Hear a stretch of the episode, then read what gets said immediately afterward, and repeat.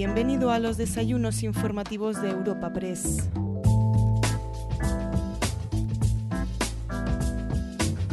Te presentamos una nueva edición de los encuentros de Europa Press en formato podcast. Esta vez se trata de un episodio doble con motivo de la jornada sobre la armonización de impuestos, patrimonio, sucesiones y donaciones que ha sido inaugurado por Javier Tello, director general de la Fundación San Pablo CEU, cuya intervención podremos escuchar a continuación.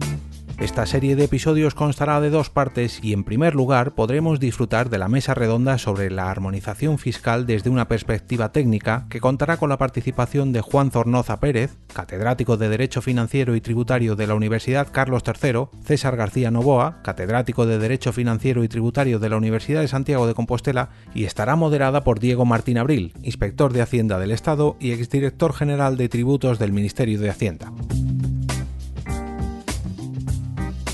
Muy buenos días a todos.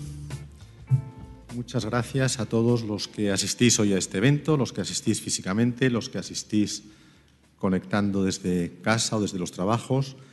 Gracias a Europa Press por la colaboración que nos ha ofrecido a la Fundación Universitaria San Pablo CEU, que estamos organizando hoy este evento y en cuya representación os hablo, por esa colaboración para hacer que sea un evento pues tan amigable como lo que estamos viviendo.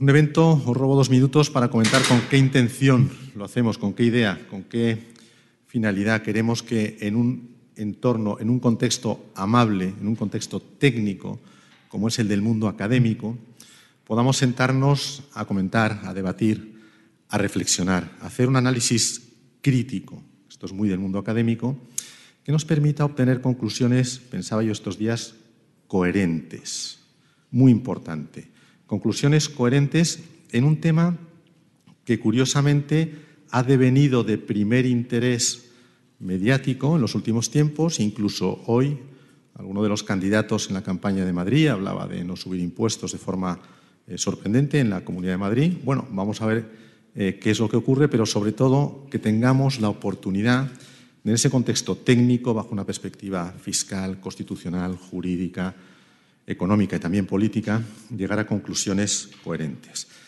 Y simplemente presentar rapidísimamente para agradecer a todos los ponentes. Tenemos una primera mesa con César García Novoa, catedrático de la Universidad de Santiago, Juan Zornoza, catedrático de la Universidad Carlos III de Madrid, que modera Diego Martín Abril, inspector de Hacienda del Estado y exdirector general de tributos del Ministerio de Hacienda.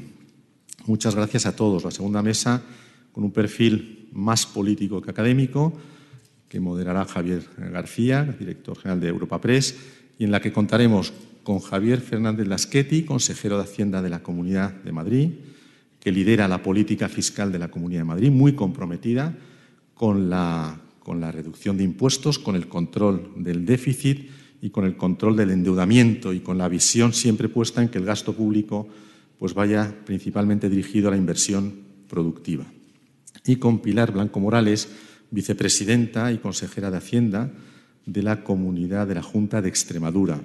También agradezco mucho su participación, especialmente porque venir hasta aquí hoy es siempre un esfuerzo y además en una comunidad autónoma con una política fiscal que ha apostado este año ante las dificultades por, por políticas expansivas, yo creo que muy correlacionadas con la realidad socioeconómica de Extremadura. En cualquier caso, puntos de vista diferentes que van a enriquecer el debate y, por lo tanto, vuelvo a manifestar mi agradecimiento a todos los asistentes en nombre de la Fundación Universitaria San Pablo CEU, que os convoca hoy aquí con esta ilusión de hacer un debate constructivo. Muchas gracias a todos y muy buenos días. Eh, lo primero, agradecer al CEU la invitación y a Javier en especial, por supuesto, eh, de cara a moderar esta, esta jornada eh, con dos ilustres catedráticos que acaba de presentar Javier, en un tema tan de moda, como decía, en donde mm, estamos a salto de mata entre el terreno técnico y el terreno político.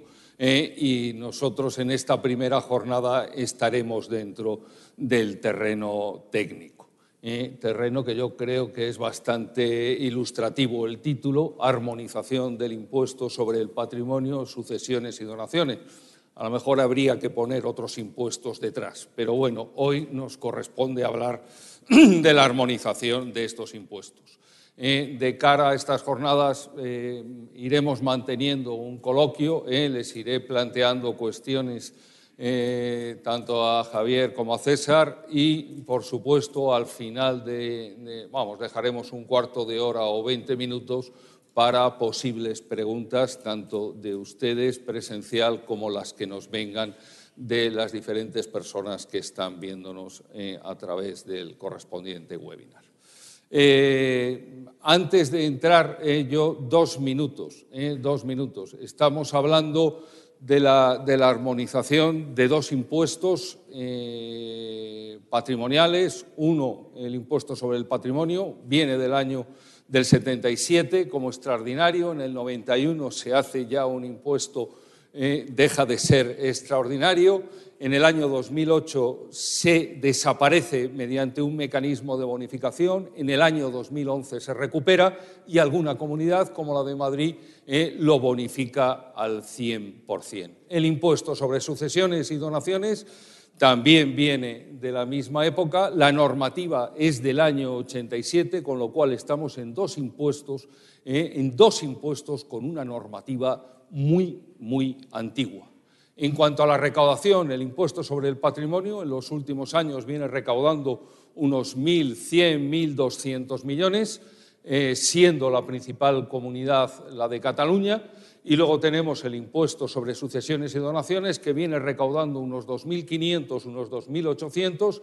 De nuevo, Cataluña es la que más recauda, con los datos de 2019, unos 560 millones, pero Madrid, a pesar de la bonificación del 99% que tiene, recauda unos 500 millones. En el marco, ¿eh? en el marco comunitario, el impuesto sobre el patrimonio es un impuesto ¿eh? Que realmente solo existe como tal en España. Hay otros países ¿eh? que tienen figuras parecidas, pero no un impuesto sobre el patrimonio como nosotros lo conocemos y en relación con sucesiones y donaciones, también en el marco comunitario podríamos decir que unos 15, 16 países tienen este impuesto. Pero centrándonos en, España y en el ámbito eh, autonómico, el debate hoy en día es claro la necesidad de armonizar o no armonizar este impuesto. Y la primera pregunta que os traslado, eh, técnicamente, normativamente, ¿qué haría falta? Eh, hoy en día tenemos una ley orgánica, una ley de financiación de las comunidades autónomas, tenemos una ley de cesión de tributos que desarrolla la anterior y si realmente se toma la decisión de armonizar o de establecer tipos mínimos, que es lo que se viene hablando, ¿Qué haría falta jurídicamente? Hay que modificar la ley orgánica, hay que modificar la ley de cesión. ¿Cuál es o en, qué, en dónde nos podemos mover? Empezamos. Bueno, pues. Gracias, Diego. Buenos días. Se escucha, gracias. Bueno, pues un placer estar aquí un gusto estar con Diego y un placer estar con mi buen amigo Juan, que hacía tiempo que no nos veíamos, como todos, ¿no? pero en este caso, además, al tiempo de la pandemia, hacía ya unos cuantos años, un par de años que no coincidíamos y es un gusto poder estar aquí contigo también. Bueno, pues eh, yo creo que en, este primer debate eh, lo que se nos pide, como se titula este debate como un debate técnico, pues es un poquito de rigor, o sea, separarnos un poco del uso que se hace de las palabras en los medios de comunicación, en el argumentario político y darle pues, el significado técnico-jurídico que, los términos, que los términos merecen. ¿no? Y lo primero que, que se me ocurre para, para, responder a tu pregunta, Diego, es eh, qué se pretende con esto de la armonización. Porque ya la misma palabra genera, genera dudas. Eh, obviamente no se está utilizando en el sentido que tiene el término en el derecho de la Unión Europea, por ejemplo, ni creo que se hable de dictar una ley de armonización de las del 153, eh, ni siquiera la última vez que recuerdo que el Tribunal Constitucional habló de la armonización fue cuando el Estado creó el impuesto sobre depósitos de entidades de crédito, que se creó para que las comunidades autónomas no ocuparan el hecho imponible de este, de este impuesto y en el recurso de inconstitucionalidad, pues la sentencia dijo que el Estado había armonizado utilizando la competencia del 133, la capacidad para dictar normas. Tampoco se trata de eso. Entonces, ¿qué es lo que se trata o qué es de lo que se trata?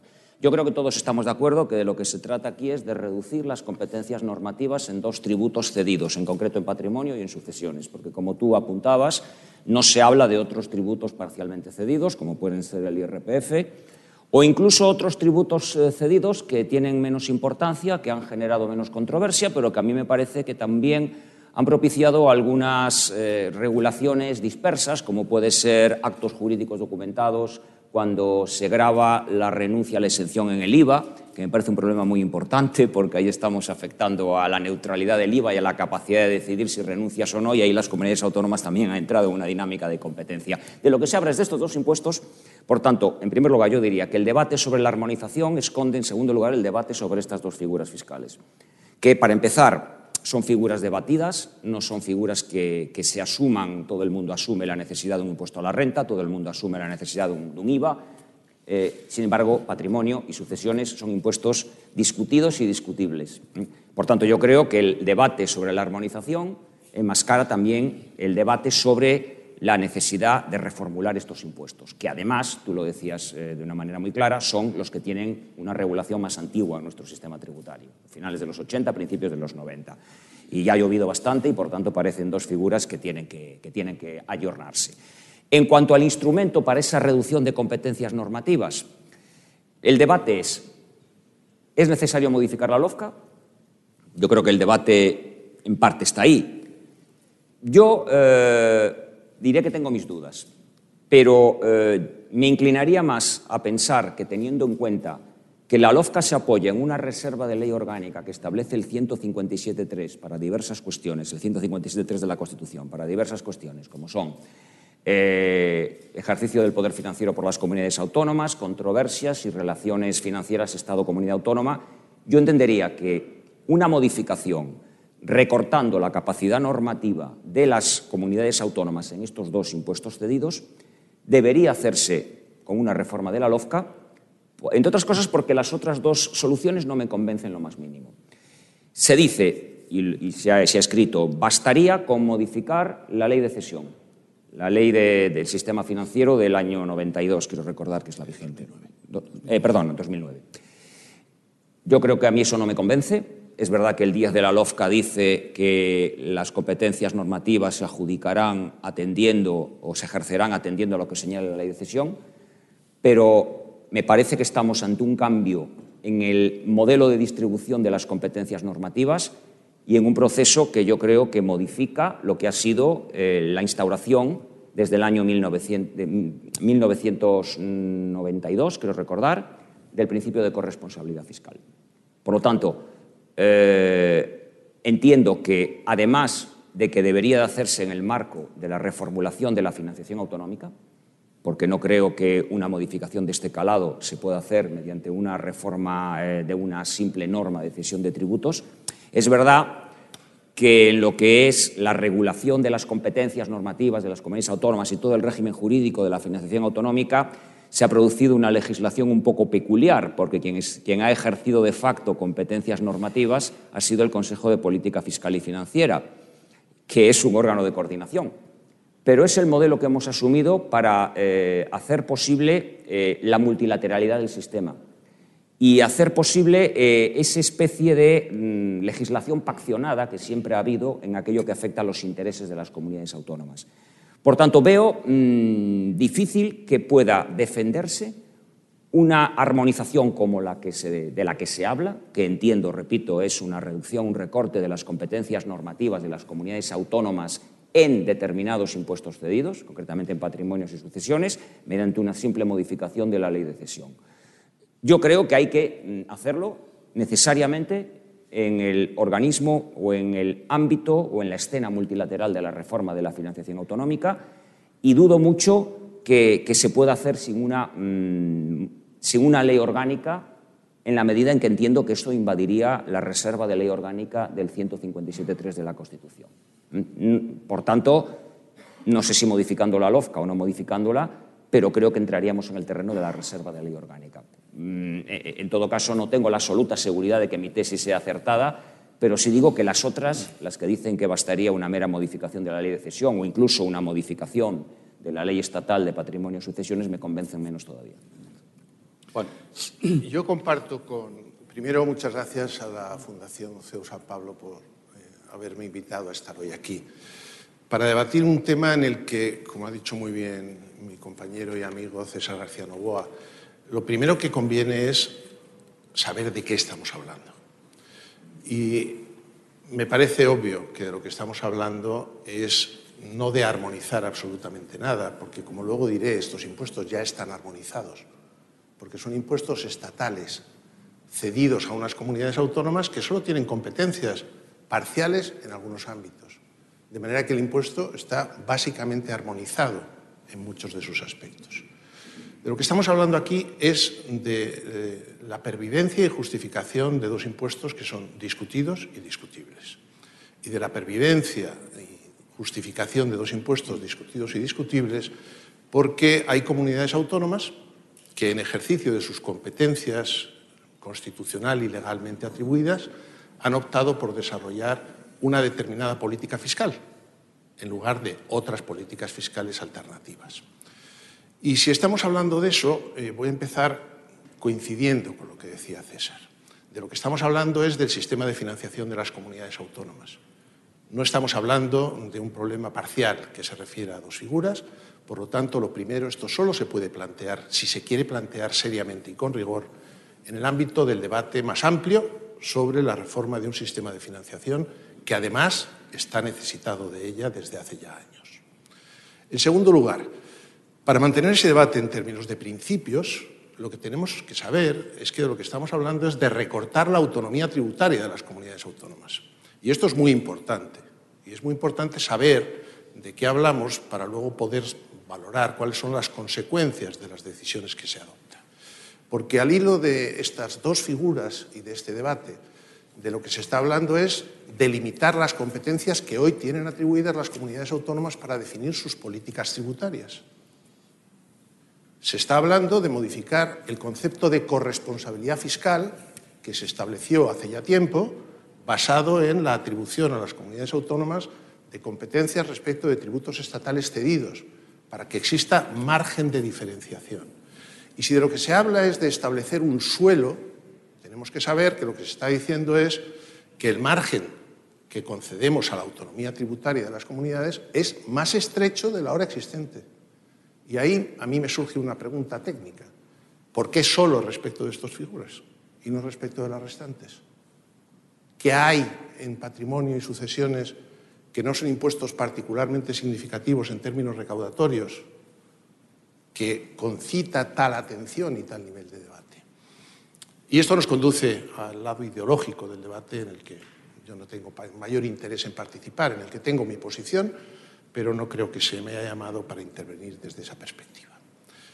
En tercer lugar, creo que además de tener en cuenta todo esto, deberíamos pensar en que el Estado tiene el mismo deber de lealtad institucional con las comunidades autónomas que las comunidades autónomas tienen con el Estado.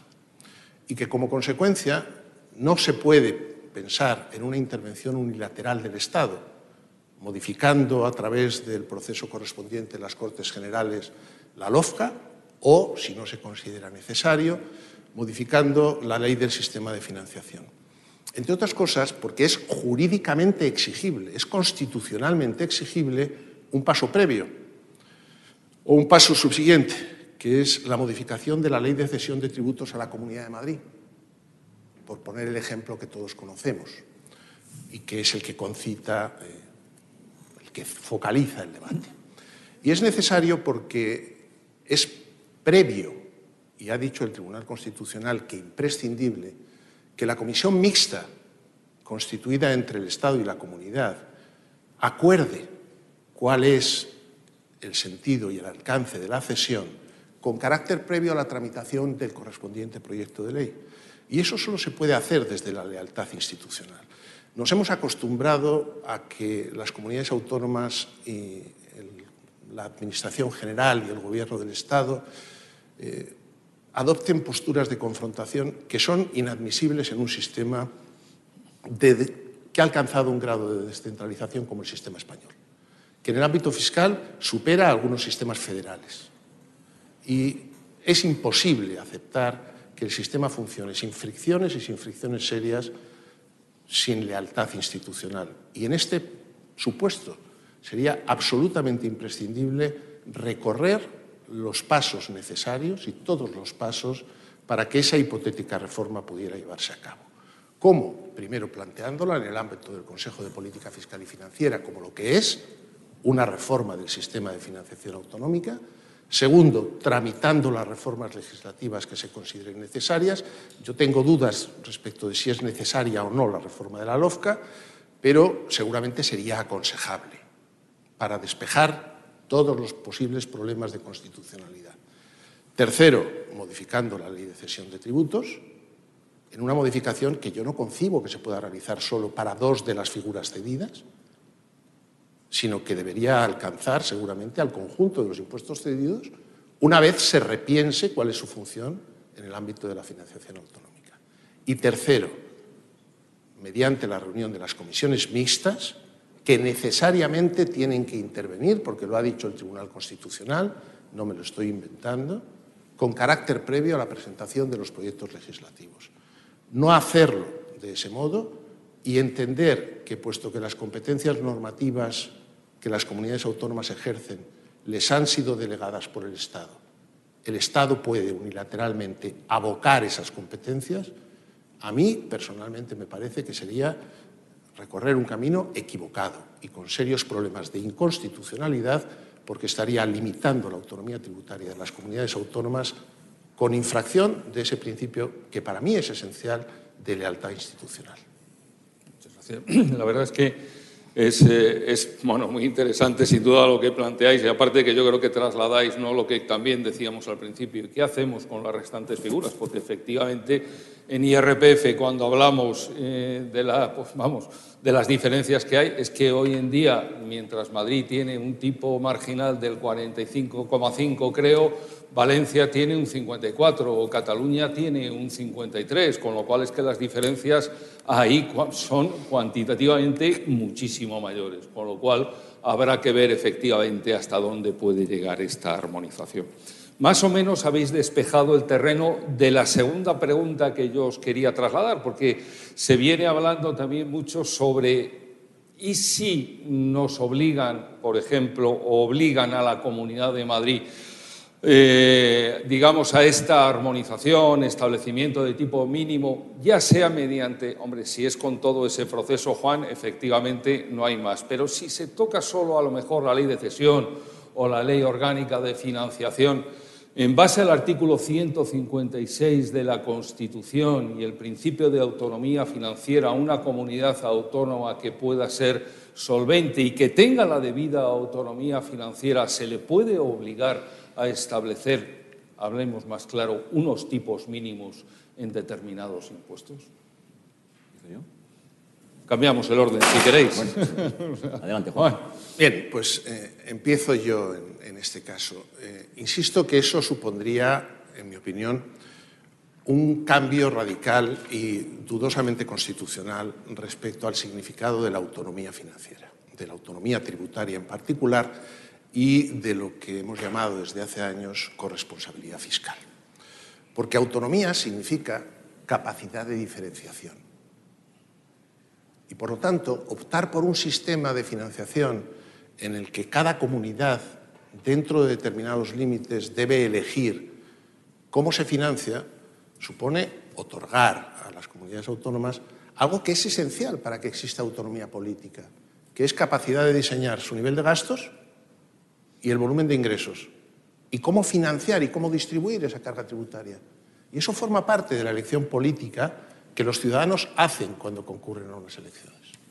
Son los ciudadanos los que a través de sus representantes, en este caso en las asambleas o parlamentos autonómicos, tienen que decidir cuál es la política fiscal que quieren que sus gobiernos lleven a efecto.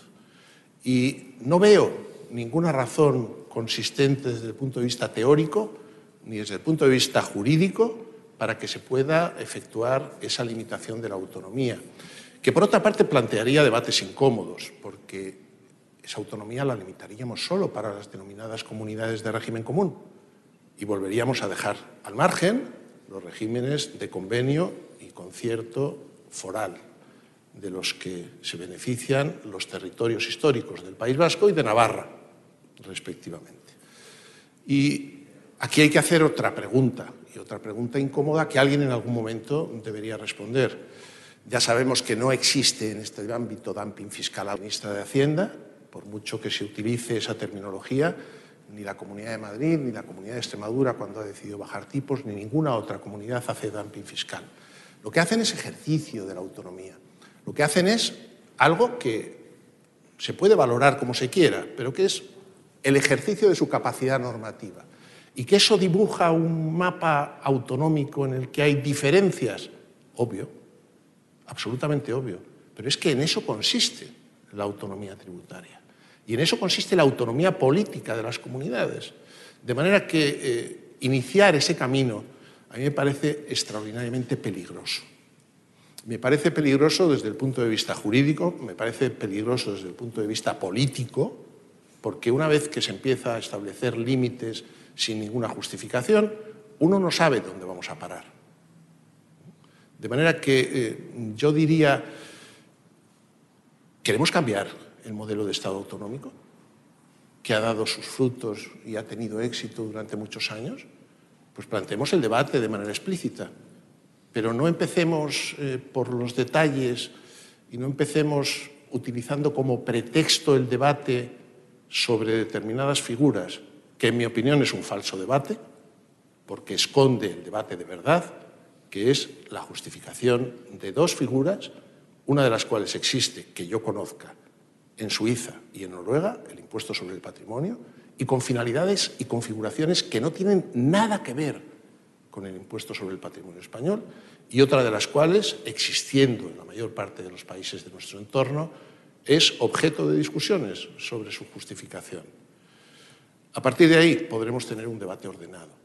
Si empezamos la casa por el tejado, aprovechando la coyuntura para no querer discutir los problemas reales, me parece que nos estaremos equivocando.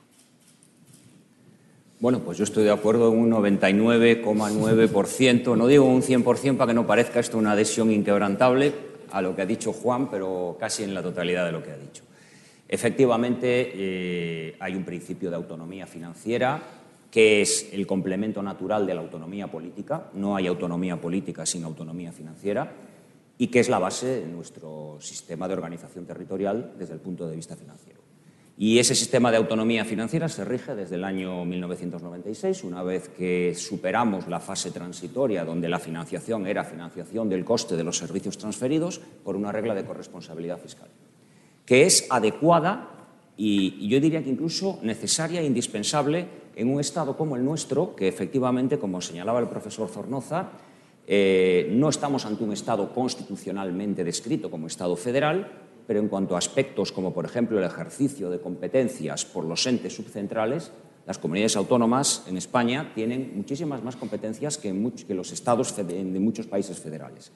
Y, por tanto, el sistema de financiación tiene que ser adecuado a esa realidad. Porque si no, se produce un efecto, y es que hay una sobrefinanciación del Estado central. Si toda la capacidad para percibir tributos la tiene un ente central eh, que tiene distribuidas sus competencias materiales con los entes subcentrales, pues hay una sobrefinanciación del Estado central y eso obliga a repartir el poder tributario. Y ese reparto del poder tributario se ha hecho sobre la base de la regla de la corresponsabilidad fiscal, que cuando se implanta y empieza a, mm, a ser fundamental en nuestro sistema de financiación, parte de una regla muy elemental, y es, hasta ahora solo recaudaba el Estado, las comunidades autónomas gastaban. Se trata de hacer corresponsables a las comunidades autónomas de una parte de su nivel de gasto y de trasladar a la decisión política de su cuerpo electoral eh, y, a, que sean los electores quienes evalúen esas decisiones políticas de incrementar o reducir la presión fiscal. Y eso es la base de la corresponsabilidad fiscal y, ahí, eh, y ello justifica que la cesión eh, o los impuestos cedidos incluyan desde ese momento cesión de competencias normativas que no es lo adecuado en un Estado que, es federal en muchas de, sus, de su distribución de competencias, pero no lo es jurídicamente. Es verdad, ¿Cómo resuelven este tema los estados federales? Pues la Constitución establece estos impuestos para el Estado, eh, para el Estado central, estos impuestos para los estados o para los lenders. Hay una distribución de las figuras tributarias entre el Estado central eh, y, los estados federados. Eso es la solución en las constituciones federales. Eh, en España, dado el alto grado de descentralización, la necesaria autonomía financiera exige la corresponsabilidad fiscal porque requiere, a mi juicio, distribución del poder tributario. Y la corresponsabilidad fiscal es algo plenamente asumido. ¿eh? Eh, retroceder en esa corresponsabilidad fiscal, restringiendo la capacidad normativa en el sentido de impedir ejercer esa autonomía fiscal y vamos a decirlo claramente, reduciendo la carga fiscal de sus ciudadanos, como parece que se pretende, porque esa es la intención política que parece estar detrás de este debate, yo entiendo que sería un cambio que afectaría al modelo de financiación y, por tanto, también indirectamente al diseño de nuestro, de nuestro Estado autonómico. Y estoy de acuerdo también con el profesor Zornoza en la importancia del principio de lealtad institucional, lo que los alemanes llaman el Bundestreue, la lealtad federal, la lealtad eh, al Estado que juega tanto en, la dirección del Estado con los entes subcentrales como en, la dirección de los Estados subcentrales con eh, el, Estado central. y eso es fundamental. Tiene que haber eh, en, esa multilateralidad de la redefinición del sistema, tiene que jugar un papel fundamental esa lealtad institucional, que yo creo que evidentemente quebraría si estuviéramos hablando de una ruptura unilateral por parte del Estado del modelo actual y de una privación de esa capacidad normativa también unilateralmente mediante una modificación bien de la de las leyes de los propios impuestos de patrimonio y sucesiones o bien de la ley del sistema de financiación autonómica.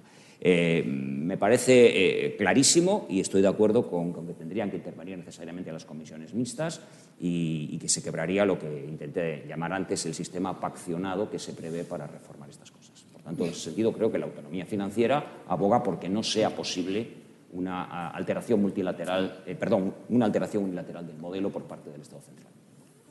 Muchas gracias. Yo creo que técnicamente queda claro la opinión de los dos, a la que por supuesto me uno, ¿eh? como no podía ser de otra manera. Pero, pero bueno, siguiendo en esta línea de, armonización eh, o de posible armonización, eh, ¿qué encaje tendría o podría tener, podrían tener los regímenes forales en relación con el resto de comunidades autónomas. En el año ochenta y tantos creo que hubo una ley de armonización de los procesos autonómicos, en parte se declaró inconstitucional, no era específica en el ámbito tributario. Por supuesto, reconocemos la, autonomía aquí fiscal de tanto de las comunidades autónomas del País Vasco como la de Navarra, pero si se abre el debate de esta armonización, cómo debería jugar o cómo deberían jugar, o si deberían jugar también ¿eh? las comunidades, estas dos comunidades autónomas y los regímenes forales. ¿Cómo lo veis? Bueno, yo creo que los regímenes forales son, eh, entiéndaseme bien, entre comillas, con muchas comillas, el gran problema de nuestro sistema de financiación porque altera todo el debate. Eh, el profesor Zornoza lo señalaba, el debate de la armonización no puede dejar de lado la realidad de los regímenes de concierto y convenio, porque son una realidad que generan una situación diferenciada y hay dos mundos completamente diferentes, que son las comunidades de régimen común que juegan con unas reglas y las comunidades de régimen foral que juegan con otras. Y problemas enormemente importantes, desde legalidad, porque son tributos creados por diputaciones donde hay un claro déficit de legalidad, al menos en la medida en que no estamos hablando de un ente propiamente legislativo, hasta los innumerables problemas que ha habido en temas de ayudas de Estado, porque casos de selectividad territorial, porque aquí estamos hablando de unos entes territoriales que, a diferencia de las comunidades autónomas de régimen común, tienen capacidad normativa en relación con la imposición sobre las empresas, en el impuesto de sociedades, para entendernos. Y la posibilidad de crear incentivos fiscales, eso sí genera una, eh, no diré una competencia desleal, pero sí una alteración clara de las reglas del juego, porque existe la posibilidad de establecer incentivos fiscales en relación eh, eh, con, el impuesto de sociedades y con las empresas mismas. Es verdad que tienen cobertura constitucional, pero yo creo que para racionalizar el debate que estamos teniendo estos días en relación con la armonización fiscal, y en la medida en que estamos de acuerdo en que este debate necesariamente tiene que canalizarse en un debate mayor, que es eh, qué queremos que sea en los próximos años nuestro sistema de financiación autonómico, pues ese debate necesariamente incluye el tener que replantearnos eh, la situación jurídico-financiera de las comunidades de régimen foral. Es decir, en el PAC va todo. En el PAC va el debate sobre la armonización, que, repito, esconde un debate que seguramente trataremos, que es el de la subsistencia de estos dos impuestos, patrimonio y sucesiones, eh, pero también eh, supone entender cómo se va a distribuir el poder tributario en un Estado como el Estado autonómico que tiene visos de, Estado federal en, muchas de en, muchos de sus aspectos. Por tanto, yo creo que es un debate eh, que tiene que estar ahí.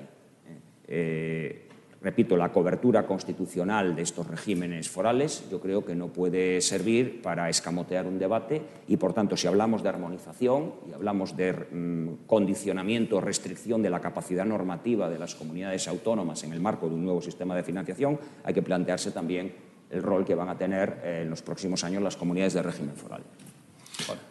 En este caso soy yo el que, el que coincide, porque lo que ha dicho profesor García Novoa es absolutamente cierto.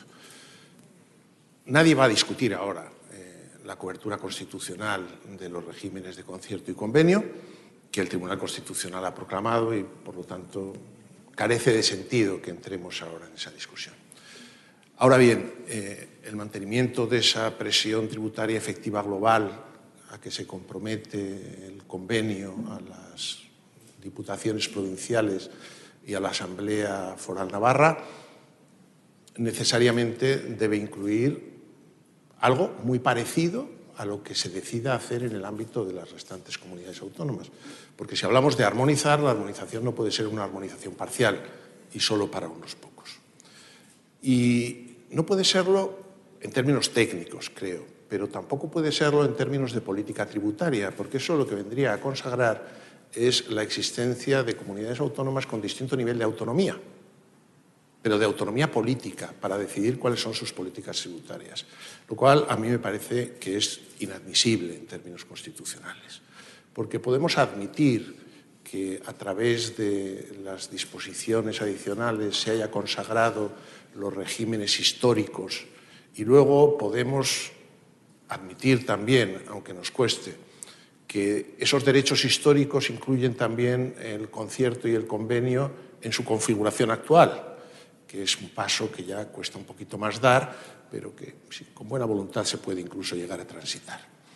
Pero a partir de ahí lo que me resulta difícil es admitir que dos sistemas que tienen la misma función, que resaltaba muy bien el profesor García Novoa, de ser el instrumento para el ejercicio de la autonomía política de las comunidades autónomas, puedan dar lugar a distintos niveles de autonomía política.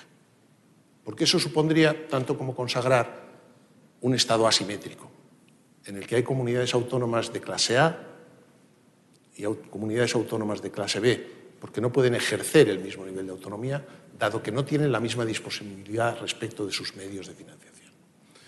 Y además, si miramos hacia los regímenes eh, de convenio y concierto, nos encontramos con que plantean, y lo ha dicho muy bien eh, mi colega, el mismo problema que se quiere decir que plantea el ejercicio de la autonomía tributaria por algunas comunidades en patrimonio y sucesiones, que es el de la, entre comillas, competencia fiscal. E insisto, lo podemos llamar competencia fiscal o lo podemos llamar capacidad de diferenciación, que es en el fondo de lo que estamos hablando, de que haya una o varias comunidades autónomas que decidan reducir la carga fiscal de sus ciudadanos en dos concretas figuras respecto de las que tienen cedido el 100% del rendimiento, de manera que esto no afecta en modo alguno a la recaudación de las restantes comunidades, y sobre esto voy a volver porque me parece que es otro punto muy relevante, y segundo, ejercen esas competencias de acuerdo con las leyes. ¿Y esto da lugar a competencia? ¿Por qué? Pues porque Madrid atrae riqueza o inversión, o como he leído en algunos medios, porque esto genera el traslado de residencia de los ricos que se refugian en la Comunidad de Madrid. Bueno, pues eh, convendría mirar los datos, convendría partir de la evidencia empírica de los datos de que la agencia tributaria dispone y nos proporciona en sus informes, aunque respecto de patrimonio no sean particularmente actualizados. Porque el último informe que yo vi de 2017 y un informe en un, blog que me gusta mucho leer, que se llama Nada es gratis, afirmaba que entre 2010 y 2015 se había producido el traslado de 6.000 personas desde todo el resto de las comunidades autónomas a Madrid. Y yo me niego a creer que eso sea solo por el impuesto sobre el patrimonio o por el impuesto sobre sucesiones. Sobre todo porque además cuando hay un conflicto y ese traslado de residencia genera dudas, hay un mecanismo que permite a las comunidades autónomas de salida discutir si se ha producido o no un traslado de residencia real. Y eso lo conozco de primera mano porque tengo el honor de presidir la Junta Arbitral de Resolución de Conflictos entre comunidades autónomas respecto de estos impuestos cedidos. Y no hay problemas a ese respecto. De manera que no estaría más que supiéramos de qué estamos hablando y cuál es el problema real. Si el problema real es un problema que tiene trascendencia o no. Porque, insisto una vez más, a mí me da la impresión de que estamos hablando de armonización de impuestos sobre el patrimonio y sucesiones cuando de verdad el debate subyacente es queremos un impuesto sobre el patrimonio muy distinto del que hay ahora. Porque si volvemos a patrimonio, en todas las comunidades autónomas que yo sepa, hay una exención de lo que se denomina el patrimonio empresarial de las personas físicas, de los bienes afectos al ejercicio de actividades económicas, que según los datos de la agencia estatal es una de las causas de que el impuesto sobre el patrimonio recaude lo que recaude. Y espero que nadie esté pensando en abrir la discusión sobre la eliminación de esa exención, porque entonces ya no estaríamos hablando de un impuesto sobre el patrimonio, estaríamos hablando de un impuesto que tendría muy serios problemas, en mi opinión, por lo menos, de confiscatoriedad, al margen de otros problemas de política económica. Por eso es por lo que yo de verdad, desde la perspectiva técnica, agradecería que me formularan bien la pregunta. Porque si en el debate político se quiere hablar de una cosa y se utiliza un pretexto para camuflar cuál es el problema real, pretextando otro problema distinto, es técnicamente imposible llegar a una solución racional, como nos proponía eh, Javier Tello. Para alcanzar soluciones racionales y respuestas racionales desde el punto de vista técnico, hay que formular la pregunta correcta. Y en este caso me da la impresión de que se está eludiendo el debate de fondo bajo un pretexto. Muchas gracias.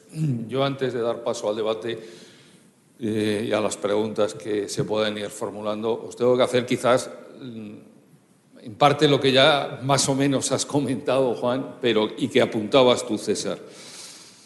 Eh, hablamos de la armonización, pero ¿tiene sentido hoy en día seguir teniendo este impuesto sobre el patrimonio?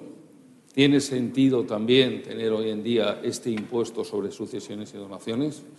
En relación con el patrimonio, priman, eh, eh, digamos, este, este teórico o este teórico papel redistributivo que puede llegar a tener, o realmente volvemos a hablar de doble imposición, desincentiva la inversión, no fomenta el ahorro. Somos los únicos de Europa que tenemos un impuesto sobre el patrimonio, sucesiones y donaciones. Indudablemente no somos los únicos, pero en nuestro sistema tributario siguen teniendo encaje, en vuestra opinión, estos impuestos.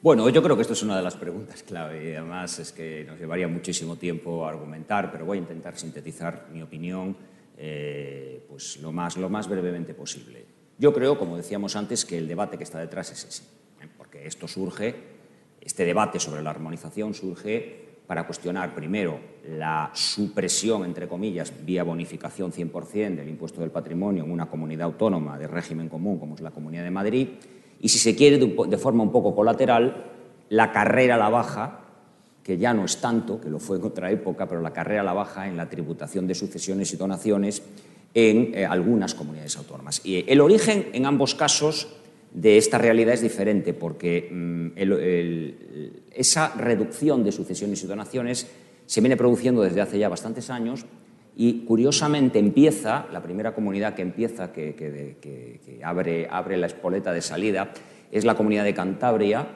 para, eh, digamos, defenderse de las reducciones que había aprobado las comunidades, los territorios forales, es decir, lo que se llama el efecto frontera. A partir de ahí se produce una especie de contagio palabra que muy, muy bien traída en esta, en esta situación en la que nos hallamos, en que las comunidades autónomas empiezan también a reducir la tributación en sucesiones para las transmisiones, sobre todo a favor de descendientes, ascendiente y cónyuge.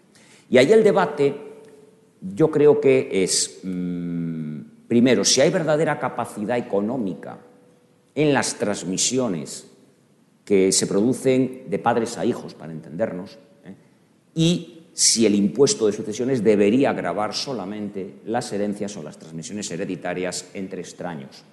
Y si es así, si el lugar adecuado para grabar ese incremento de patrimonio es un impuesto específico como sucesiones o debería hacerse en el impuesto sobre la renta. El patrimonio es un debate de mayor calado, porque ahí hay eh, un trasfondo ideológico, aunque sea no de ideología política, pero sí de ideología político-tributaria. Y en patrimonio, eh, el cuestionamiento de la decisión de la Comunidad de Madrid es claramente político, de política tributaria. ¿Debe subsistir patrimonio o no debe subsistir? Porque parece que esta tendencia a armonizar no es más que pretender, o que el Estado central pretende que se mantenga el impuesto del patrimonio frente a una comunidad autónoma que ha encontrado una vía para que no se pague en, su territorio, que es la bonificación del 100%. Bueno, ahí los debates son muy amplios. Eh, yo voy a resumirlos. Eh, hay un argumento a favor de patrimonio, yo diría casi el único, que es que efectivamente el patrimonio es una manifestación de riqueza y que efectivamente dos personas con el mismo nivel de renta, si uno tiene patrimonio eh, y otro no tiene, pues tienen capacidad económica diferente. Yo creo que eso es absolutamente indiscutible. A partir de ahí es discutible todo. Primero, efectivamente es un impuesto que no existe en el contexto de, la OCDE. Noruega, eh, Luxemburgo eh, y poco más.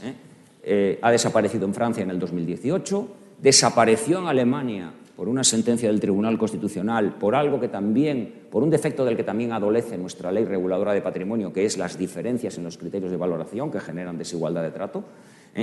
Y ha resucitado ahora en un ambiente académico, sobre todo en Estados Unidos, a través del wealth tax, el impuesto sobre la riqueza, y en algunos países de Latinoamérica como medida de excepción recaudatoria en el contexto de, las necesidades financieras de la pandemia del COVID. Pero es un impuesto que, eh, si nos fijamos en, el alineamiento, como se dice ahora, de nuestro sistema fiscal con, el contexto internacional, pues estamos claramente desalineados porque no existe en los países de nuestro entorno. Eso es indudable. Es un impuesto, el debate de la doble imposición yo creo que hay que tomarlo un poco con pinzas, porque eh, la doble imposición en cuanto a la renta es un debate un poco falso. Decir es que hay doble imposición porque la renta que yo eh, ahorro es renta que ya tributó cuando la percibí. También en el IVA habría doble imposición porque la renta que yo consumo es renta que tributó cuando la percibí. Pero hay un elemento importante y es que si vamos a un impuesto del patrimonio que graba un valor actualizado, esa plusvalía latente que se está grabando a través de ese valor actualizado, sí puede generar una doble imposición con la ganancia de patrimonio grabada en el IRPF. Sobre todo cuando se graban ganancias de patrimonio por transmisiones a título lucrativo, donde no hay contraprestación, como ocurre en, nuestro sistema, en nuestro IRPF, donde una donación genera ¿eh? para el donante una ganancia patrimonial a título lucrativo sin contraprestación económica. Yo creo que ahí, si se está grabando en patrimonio el valor actual y, por tanto, la, revalorización del bien a lo largo del tiempo, sí puede haber una doble imposición. Repito, la doble imposición se focaliza más en el momento en que se obtiene la renta que en el momento en que se produce la transmisión del bien, pero creo que hay que fijarse en este segundo elemento. Y luego algo que apuntaba el profesor Zornoza, extremadamente importante, que es el tema de la confiscatoriedad. Eh, el impuesto tiene, digámoslo así, una propensión natural a la confiscatoriedad. No quiere decir que lo sea siempre, pero sí por su naturaleza tiene una propensión natural a la confiscatoriedad por una sencilla razón, y es que patrimonio se paga con la renta, no se paga con el patrimonio. Por tanto, es ineludible ver la carga fiscal conjunta de patrimonio y renta, algo que en nuestra ley se hace a través del límite conjunto del 60% de la base imponible de renta, pero con un pequeño defecto, y es que la reducción de patrimonio tiene como límite el 80%, lo cual en la práctica significa que si tienes una renta muy baja o incluso si tienes renta cero, como mínimo pagas el 20% de la cuota de patrimonio. O sea, es una limitación a efectos de evitar la confiscatoriedad eh, bastante, bastante eh, deficiente o por lo menos mm, no satisfactoria.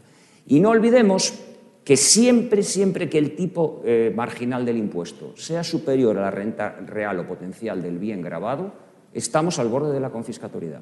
Porque muchas veces se piensa que hay confiscación cuando, eso se dice muchas veces, cuando hay que vender el bien para pagar el impuesto. Eso muchas veces no se, casi nunca se va a dar.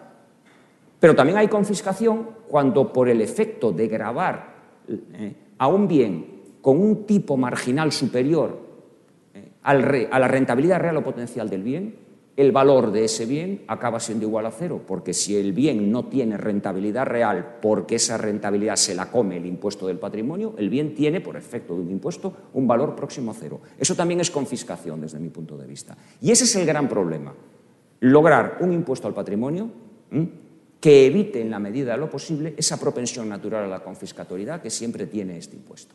¿eh? Y por no hablar del tema de las... Eh, que es un tema también, un debate, pero no voy a entrar en ello porque, mm, no, quiero monopolizar mi intervención, pero el tema de la exención en las, en, las, participaciones empresariales y en los bienes de la actividad empresarial, que también es un tema muy importante.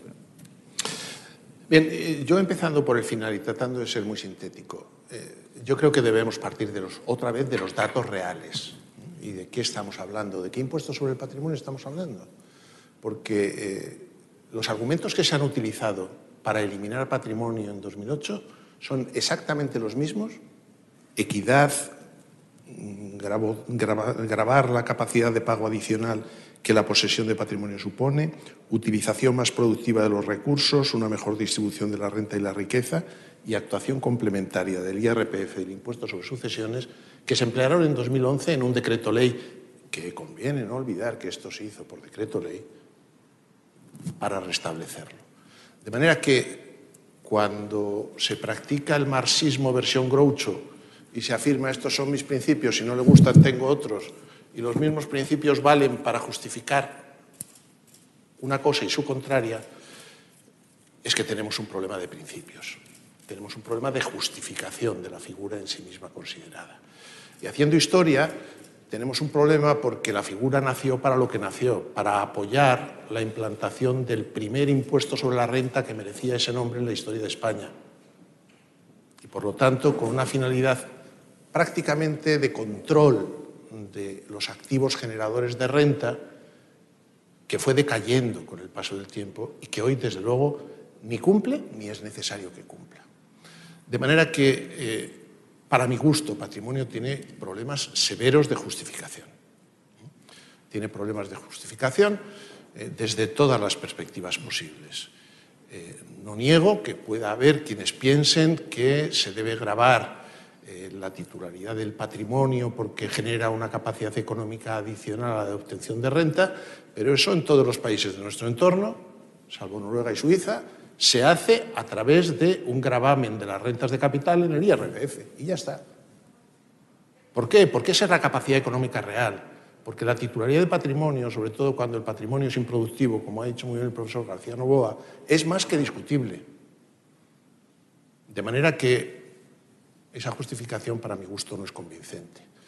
Lo de mejorar la capacidad productiva de los recursos, francamente me gustaría verlo porque ni en el impuesto sobre tierras infrautilizadas ni en ningún otro impuesto patrimonial esa finalidad se ha cumplido jamás, porque para cumplirlo sería necesario operar con unos tipos marginales que serían confiscatorios seguramente. Con lo cual, eh, yo he de decir que con el impuesto sobre el patrimonio tengo un problema. Cuando una figura nace para cumplir una función, la cumple y se mantiene, normalmente carece de justificación. Y en cuanto a sucesiones y donaciones, pues ahí tengo una posición distinta. Yo creo que sucesiones y donaciones, el problema es establecer la barrera, al margen de los problemas técnicos que no son menores, de valoración de los bienes, etcétera, etcétera. ¿Por qué? Pues porque ahí sí que hay que prestar atención al discurso que antes hacía el profesor García Novoa y que enlaza con un discurso que lanzó hace muchos años la Fundación eh, Bill y Melinda Gates sobre la justificación del impuesto para favorecer la meritocracia y si el impuesto debería alcanzar más allá o no de las herencias entre extraños y debería ser aplicable también o no a las herencias entre padres e hijos que es donde tiene una más difícil justificación. Y respecto de eso estoy dispuesto a discutirlo porque yo creo que un impuesto sobre sucesiones bien articulado puede cumplir una función de redistribución de la riqueza, que a mí particularmente, pero esto es pura ideología, me parece deseable. Pero esto no es un argumento técnico, esto, es, insisto, es mi personal ideología. Y creo que ahí el problema está en las barreras. Ahora bien, de nuevo, conviene fijarse en los datos y no llamarnos a engaño, porque ¿cuál es el efecto redistributivo real que produce un impuesto cuya recaudación son mil millones de euros en el conjunto del sistema tributario? Pues muy bajo. Y aquí conviene hacer una reflexión que hacía mi maestro el profesor Bereijo hace ya tantos años como para que se nos haya olvidado. Cómo se redistribuye es a través del gasto público la función redistributiva no la pueden cumplir los ingresos. No sirve de nada tener una imposición muy progresiva, porque la imposición es solo un medio para obtener recursos con los que realizar gasto. Y es el gasto y la distribución del gasto la que marca de verdad la posible o no redistribución de renta y de riqueza. Por eso, centrarnos en dos figuras y hacerlas el eje de un debate en mi opinión, es un profundo error desde la perspectiva técnica y también desde la perspectiva política. Pero van a ser los ciudadanos los que tengan oportunidad de juzgar.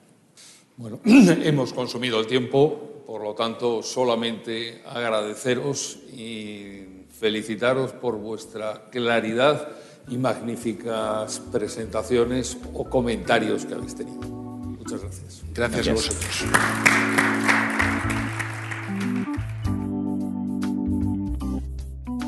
Despedimos esta entrega de los desayunos informativos de Europa Press invitando a todos nuestros oyentes a descubrir el resto de episodios de este podcast, así como los de los distintos programas de nuestra red a través de europapress.es barra podcast.